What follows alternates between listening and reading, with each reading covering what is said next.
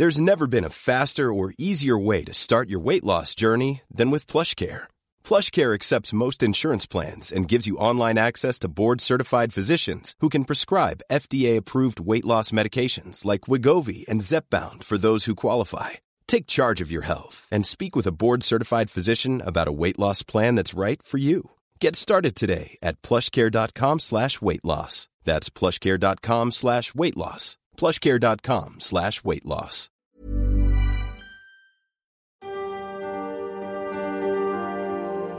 Témoignages, faits de société, interviews ou récits, c'est leur histoire, une série de podcasts long format du Dauphiné libéré. Intime Conviction, c'est une série du Dauphiné libéré en podcast et en vidéo sur la justice. Pour ce premier épisode, le Dauphiné libéré va à la rencontre de maître Ronald Gallo, l'un des ténors du barreau grenoblois. Pénaliste, souvent dans le camp de la défense, qui se cache derrière cet avocat de renom? Intime Conviction, premier acte.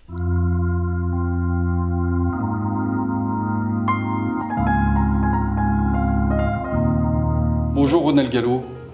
Bonjour. Vous êtes euh, avocat depuis 32 ans. Euh, vous avez accepté de répondre aux questions du Dauphiné libéré pour la première de cette euh, série sur le monde judiciaire. On voulait en savoir un peu plus sur vous et, et, essayer de comprendre un peu qui vous êtes et, et, pourquoi vous êtes celui que vous êtes aujourd'hui.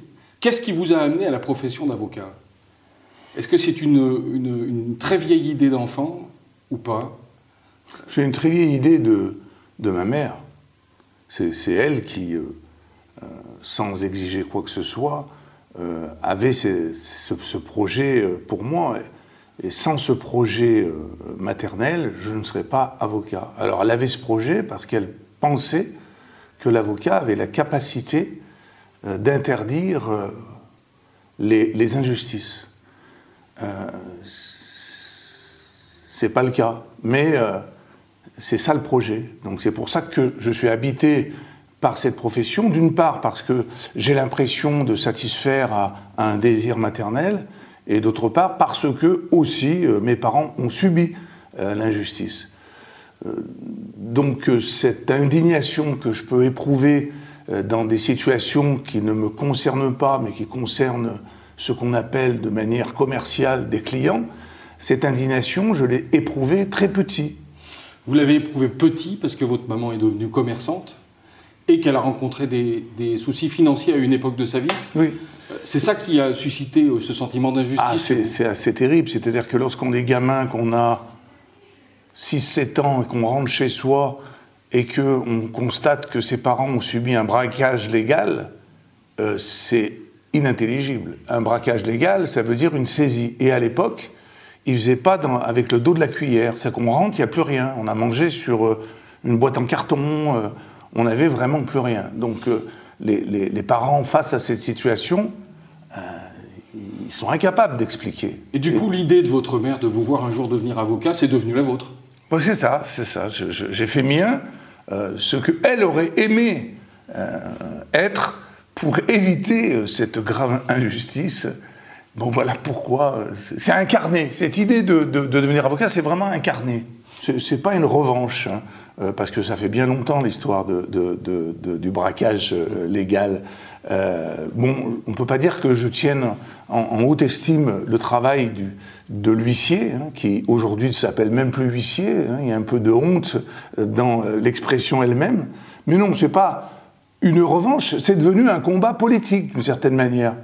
Euh, dire aux magistrats d'éviter la catastrophe pour les gens qu'ils jugent, euh, je pense, c'est éviter la folie du pouvoir. Et nous, nous sommes des contre-pouvoirs. C'est ça qui rend indispensable le rôle de, de l'avocat. Donc c'est pas une revanche. Vous êtes aujourd'hui principalement en défense.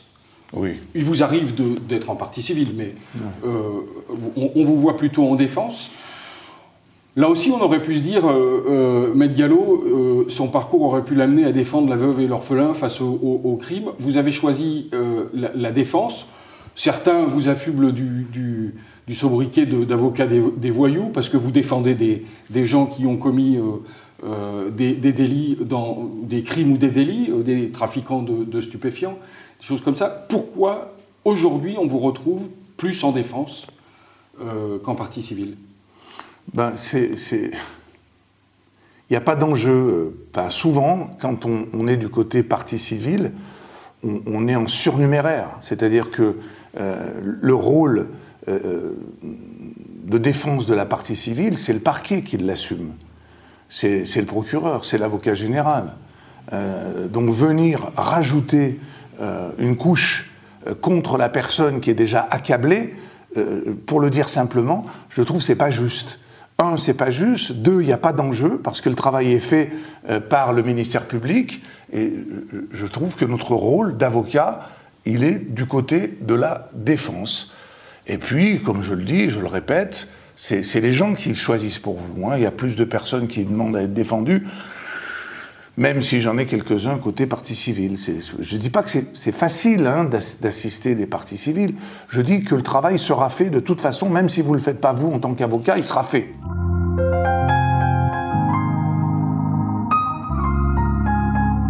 Tout le monde, même le pire des criminels, a le droit à une défense. Oui, d'abord, je ne sais pas ce que c'est que le pire des criminels, parce que quand on, rencontre les gens qu'on accepte de défendre, on ne les voit pas du côté euh, euh, pire. Et c'est ça notre rôle. Euh, c'est de faire apparaître aux yeux de ceux qui jugent l'homme derrière le crime qu'il a commis. Et lorsqu'on le rencontre en, maison d'arrêt, notamment, pas seulement, on se rend compte assez vite qu'il y a un décalage, c'est très rare, qu'il y ait une coïncidence entre l'homme et l'infraction. Très très rare. Même lorsqu'il m'est arrivé de défendre un homme qui avait étouffé ses deux enfants, il n'y a pas de coïncidence entre les deux. Ça, c'est les gens qui, aimeraient qu'il y ait la figure du monstre. Qui aiment voir le monstre. Qui aiment voir le monstre. Et c'est ça qu'ils cherchent. Et c'est pour ça que ça marche autant, les, séries, les documentaires sur le fait divers, parce que ce qui attire le, peuple, entre guillemets, euh, le téléspectateur, le spectateur, c'est la figure du monstre. Elle n'existe pas. Ils doivent être suffisamment déçus, trop souvent déçus, de ne pas voir cette coïncidence entre les deux. Et nous, euh, c'est ça qu'on dit, qu'on essaye de montrer que l'homme est plus, plus riche que les faits qui lui sont reprochés. Il y a sans aucun doute des affaires qui vous ont beaucoup marqué. Quelles sont-elles? Il y a une affaire qui me, qui me tient à cœur depuis des années, et, étonnamment, euh, je suis partie civile. cette affaire, qui, qui va m'habiter, je pense, jusqu'à la fin de ma carrière, et au-delà même, c'est euh, cet homme qui a été abattu dans son jardin alors qu'il préparait un, barbecue. Euh, je n'arrive pas à, passer au-delà de ce, dossier, je, suis vraiment habité. Alors, c'est vrai qu'il y a une petite histoire, c'est que euh, cet homme qui est dans son jardin, il lui arrive de regarder la télévision comme tout le monde, et un jour, sa femme son épouse, qui va venir me trouver euh, afin que je l'assiste dans cette procédure, cette femme va me dire que je viens vous voir, Maître Gallo, parce que mon mari, un jour, il est devant la télé, alors qu'il n'a pas de, de problème, il me dit, si un jour j'ai un problème, c'est cet avocat-là qu'il faudra aller chercher. Cet homme va mourir, cette femme va se souvenir de cette désignation, et va venir me trouver. Donc, ce dossier de cet homme abattu par cinq policiers, on se bat tout seul hein, dans. C'est des gens qui n'ont pas de ressources et qu'il faut néanmoins euh, défendre, hein, parce que c'est ça aussi notre, notre travail. Il y, a des, il y, a des, dossiers qui sont plus importants euh, que les bénéfices les, espèces sonores et trébuchantes peuvent nous apporter. Lorsque vous êtes du côté de la défense, est-ce que vous avez une ou deux affaires à nous évoquer qui vous ont marqué, euh, euh, que vous gardez à l'esprit et que vous garderez à l'esprit? Par exemple, le premier acquittement euh, que j'ai eu, nécessairement, que j'ai à l'esprit, cet homme qui est accusé d'avoir violé sa nièce, sa nièce qui a une sclérose en plaques. Cet homme est chef d'entreprise et euh, euh, je ne suis pas euh, dans le champ pénal quelqu'un de, connu et il va faire confiance à, quelqu'un qui, n'a pas euh, la carrure qui est supposé, qu'il est supposé avoir pour le défendre. Et c'est cette confiance-là qu'il a, qu'il a, accepté de me, donner qui fait que je m'en souviens et je m'en souviendrai tout le temps. D'autant plus que cet homme donc, que je vais défendre, c'était à l'époque, euh, à la cour d'assises, dans l'ancien palais de justice, place Saint-André, cette très belle place, les dossiers ne duraient pas des jours et des jours. Ça durait une journée, euh, ça se terminait à minuit. Et, je me souviens de ce, dossier parce qu'il y a le parquet qui requiert bien sûr la condamnation. je plaide mon premier acquittement. Et, je m'en vais et je vais attendre dehors. Vous savez, il y avait un bar où les avocats avaient euh, l'habitude de se, de réunir dans l'attente du délibéré. On voyait un peu la tête des jurés dans la, salle de, de, délibéré. Et je vais rater le moment du délibéré. Et j'ai vu euh, sortir mon client euh, m'embrassant et me disant qu'il avait été acquitté. Ça, alors là, acquitter un homme, c'est comme sauver un homme faire acquitter un homme alors qu'il est innocent, ou qu'on le pense innocent, c'est de même nature, je crois, que ce que le chirurgien peut éprouver. Sauver un homme, c'est l'acquitter.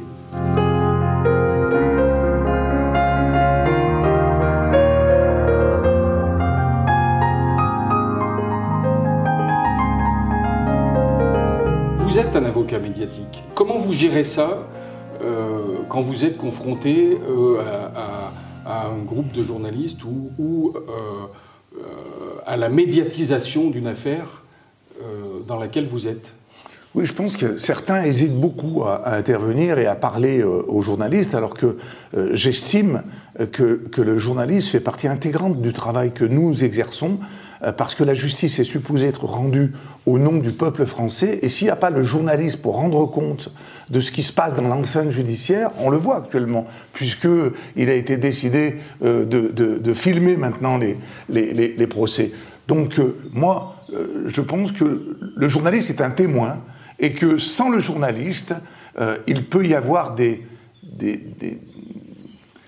vices, il peut y avoir des abus, il y en a déjà suffisamment pour que le journaliste soit là et les éviter. Même s'il dénonce pas tout, euh, tout ce qu'on souhaiterait qu'il dénonce. Euh, le seul fait qu'il soit là, c'est un peu comme l'avocat en garde à vue. On dit qu'il sert à rien. Le journaliste est là, il relate. On pourrait dire ça sert à rien. Or c'est faux. Sa seule présence est une sentinelle. C'est une sentinelle. Comme nous sommes la sentinelle, comme nous sommes les, porteurs de la vérité. Moi, je, pense que comme Michel Foucault le, le disait, qui a fait un travail sur euh, la vérité, c'est un cours en fait qui a été publié par la suite euh, sur euh, ce qu'il appelle la parésia. La parésia, c'est la vérité, et le parésiaste, c'est celui qui a le courage de dire la, vérité.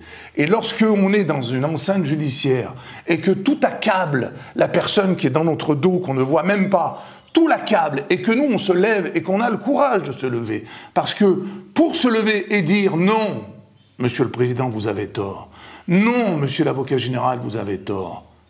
Vous qui êtes journaliste, vous savez qu'il faut du courage. Parce que la plupart des personnes soit se taisent, soit gardent le silence, soit le disent sur un ton qui n'est même pas audible, et on pense même que lorsqu'ils prétendent, lorsqu'ils soutiennent, lorsqu'ils défendent, en réalité, ils ne défendent rien du tout, ils se taisent, ils accompagnent la décision. La, défense de rupture, ou, ou, la défense qui est la vôtre, qui n'est pas tout à fait la rupture, qui est un peu entre les deux, est-ce que c'est un principe pour vous Est-ce que vous pensez que c'est quelque chose d'absolument nécessaire d'être toujours sur le fil du rasoir? Dites que je suis sur le fil du rasoir. Moi, j'estime que je suis dans l'exercice normal euh, du pénaliste. C'est-à-dire que lorsqu'un président de cour d'assises a l'obligation, a l'obligation légale de faire une analyse à charge et à décharge, et qu'il dit, ne serait-ce qu'au tout début d'un procès, que les éléments à charge.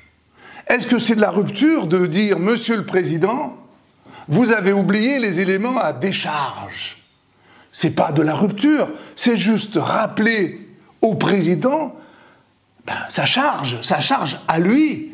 Et moi, j'estime que je ne suis pas sur le fil du rasoir. Mais c'est intéressant que vous pensiez que je le suis, parce que la plupart des autres ne feront pas ça. Hier ou avant-hier, François Molins, qui est le procureur général près la Cour de cassation, qui va bientôt euh, quitter son poste, euh, a dénoncé ce qu'il a appelé la fédivérisation de la justice. Euh, il dénonce en fait le, fait pour le législateur d'être amené à produire des lois après des faits divers marquants. Et, des lois qui sont du coup produites, dit-il, dans l'émotion après les faits divers. Qu'est-ce que vous pensez de cette réflexion? Ah, Je souscris complètement à la réflexion de ce magistrat. Euh, il est d'autant plus libre de le faire qu'il sait qu'il va quitter le poste. Mais euh, euh, on l'aurait entendu déjà, parce que sous Sarkozy, c'était une caricature. Chaque fois qu'il y avait un fait divers, vous aviez une proposition de loi. Là, on, semble prendre le même chemin. Or, prendre des dispositions légales, prendre des, lois qui ont pour, par nature, la nécessité d'être appliquées pendant des années, sous le coup d'une émotion, euh, nécessairement, c'est dangereux. C'est dangereux parce que actuellement, le danger, c'est l'extrême droite. Moi, je ne vais pas mâcher euh, mes mots.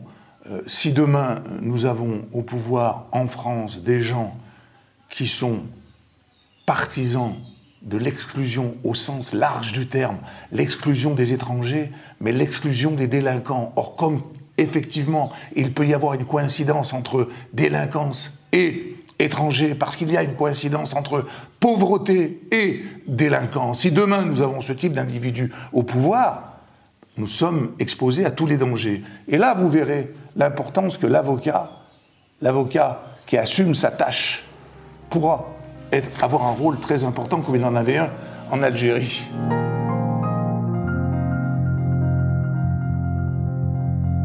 les deux plus grands reproches que l'opinion publique fait à la justice aujourd'hui, c'est son laxisme, et puis on entend euh, dire que les juges manqueraient d'indépendance. Comment vous les jugez, les juges, vous, aujourd'hui? Le laxisme euh, qui est reproché aux juges, il est reproché euh, parce que les gens méconnaissent en fait la justice.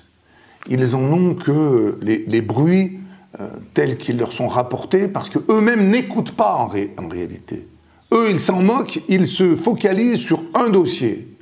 Prenez l'exemple du rugbyman qui est condamné à un an de prison.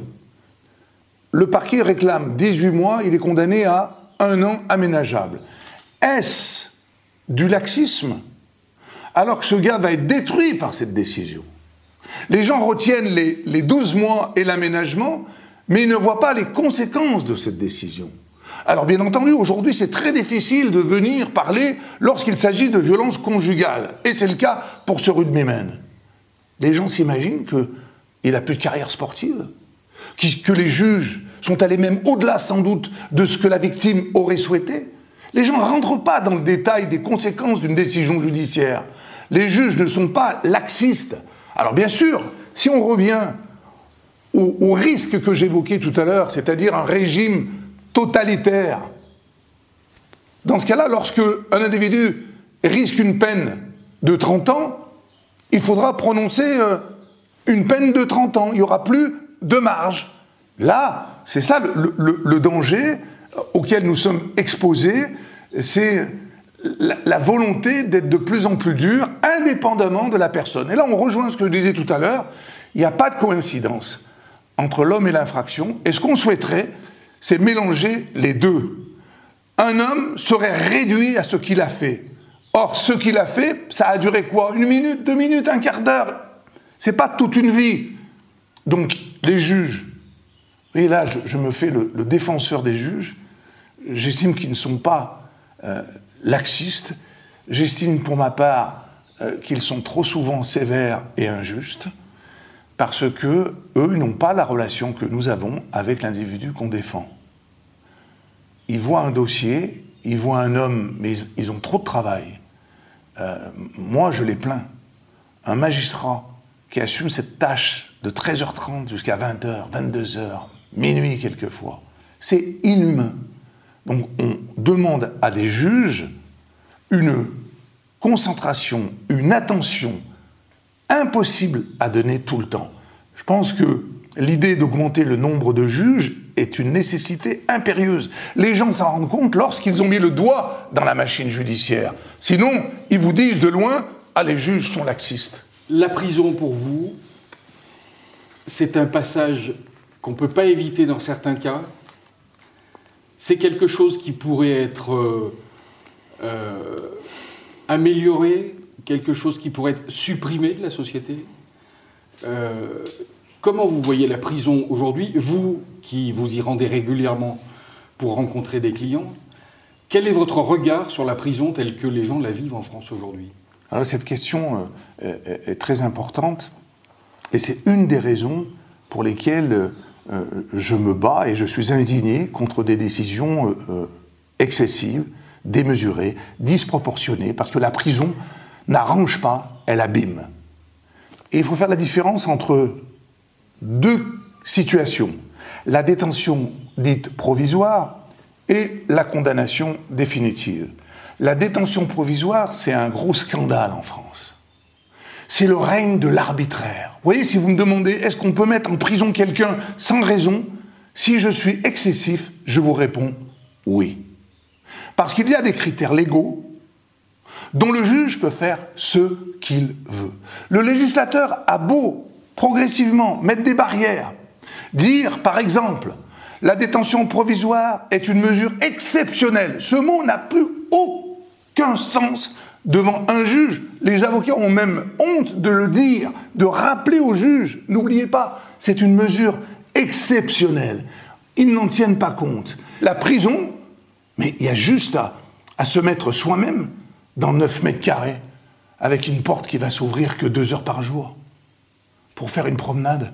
Et encore, là aussi, on n'est pas tous égaux devant la prison.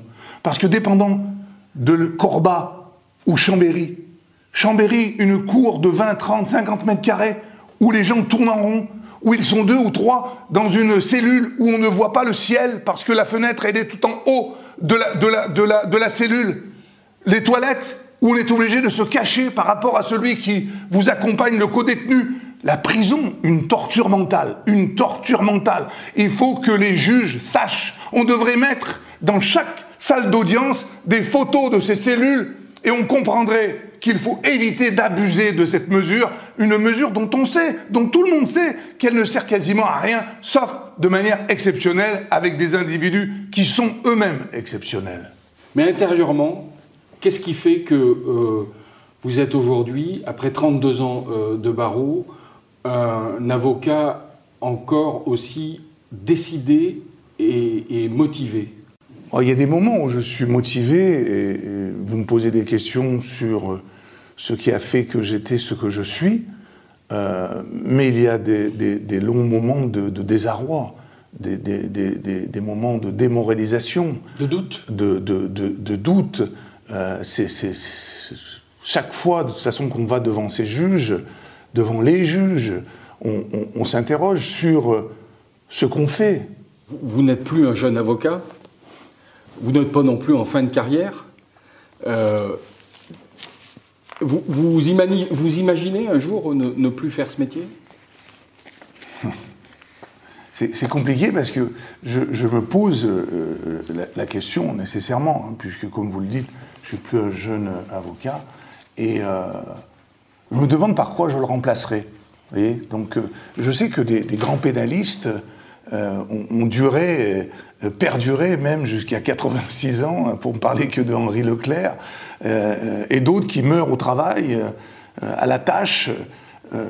moi, j'ai beaucoup d'occupations, de, de, préoccupations à, l'extérieur de, mon, de mon travail.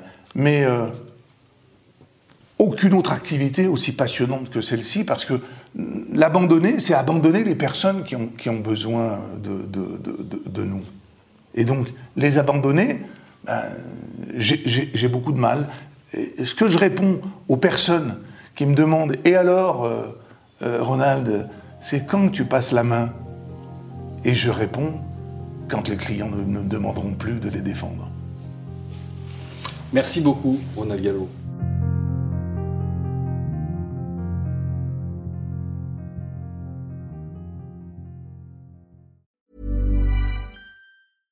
Brought to you by Lexus. Some things do more than their stated functions, because exceptional things inspire you to do exceptional things. To this select list, we add the all new Lexus GX. With its exceptional capability, you'll see possibilities you never knew existed, sending you far outside your comfort zone. But as much as the GX challenges you, it also spoils you. Its intuitive technology and luxurious features mean that wherever you go, you'll never go without.